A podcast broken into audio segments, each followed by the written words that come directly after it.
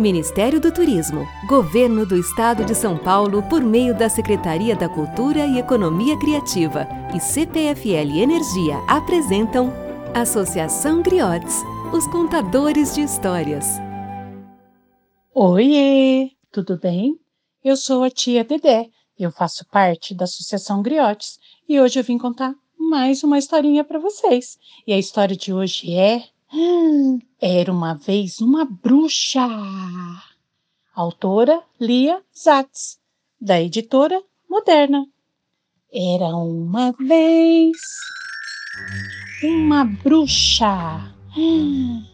Uma bruxa chamada Hildegarda, espinhenta das cruzes, tortas chulesenta da Silva. Seu nome era do tamanho de um trem mas seu apelido era pequenininho. Meleca, Meleca era o seu apelido. A bruxa morava numa casa no meio da floresta. A cabana era linda, cheia de morcegos, teias de aranha, aranha e ratos. Ui, ai! Mas a bruxa não aguentava mais viver no meio de tanto verde, com passarinhos cantando, e de água limpa e cristalina. Também não via mais graça nenhuma em ficar transformando os príncipes que por ali passavam em gordos e velhos, sapos. Ela queria viver novas e horrendas aventuras. Um dia pegou seu caldeirão, sua vassoura, seu chapéu de bruxa, seus animais de estimação, a coruja Filomena, o morcego veludinho, a barata cascuda e saiu voando. Depois de muitas horas de voo, avistou uma enorme encantadora nuvem. Mergulhou de cabeça e, ao sair da nuvem escura, ai, ficou maravilhada. Que paisagem linda! Cheia de prédios e carros e fumaça e lixo e sujeira. Mas assim que Meleca pôs os pés no chão, prunct, plaft, prunct, passou um caminhão, ai, e atropelou a sua vassoura. Ai, ai, ai, ai, ai. A bruxa ficou furiosa. Pegou sua varinha para enfeitiçar o motorista do caminhão. Aí passaram uns meninos correndo, correndo, correndo, arrancaram seu chapéu de bruxa e fugiram, dando gargalhadas às crianças. A bruxa correu atrás deles, mas tinha tanta gente, tanta gente que ela ficou perdida. Estava tirando outro chapéu da sua bolsa mágica quando foi cercada. Ai, ai, ai, ai, ai. A bruxa meleca foi cercada por um bando de crianças que estavam passeando pela rua. Uma menina de vestido amarelo com bolinhas vermelhas e sapato vermelho com fita gritou: Olha, uma bruxa de verdade! Conta uma história pra gente, dona bruxa, pediu a menina. A bruxa adorou a ideia de aterrorizar aquelas crianças e começou a contar. Era uma vez um castelo onde viviam vampiros, lobos, feras. Eles passavam o dia inteiro dormindo em suas camas, que eram caixões.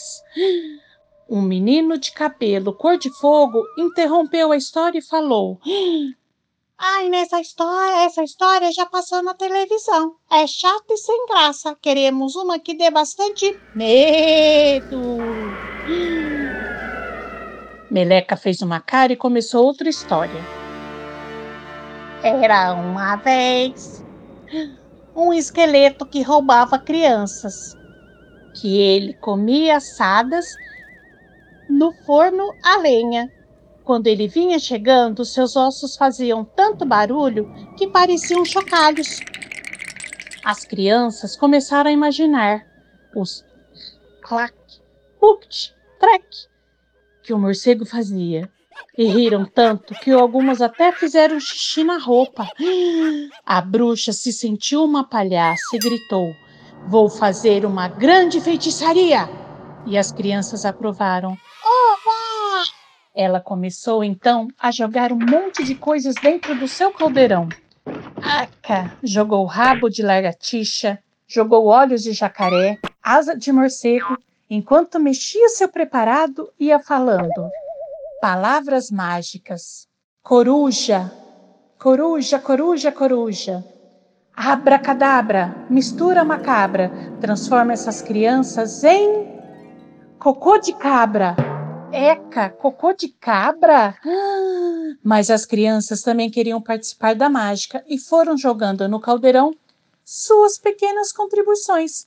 Um cocô de cachorro de plástico, uma peruca de nylon e uma dentadura de borracha iam também recitando suas abracadices.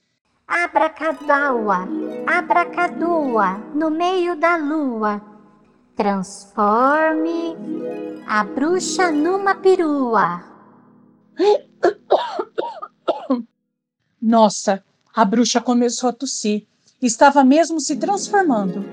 Começou a gritar, montou em sua vassoura e saiu voando e foi ficando cada vez mais longe, longe, longe, até que sumiu no meio das nuvens.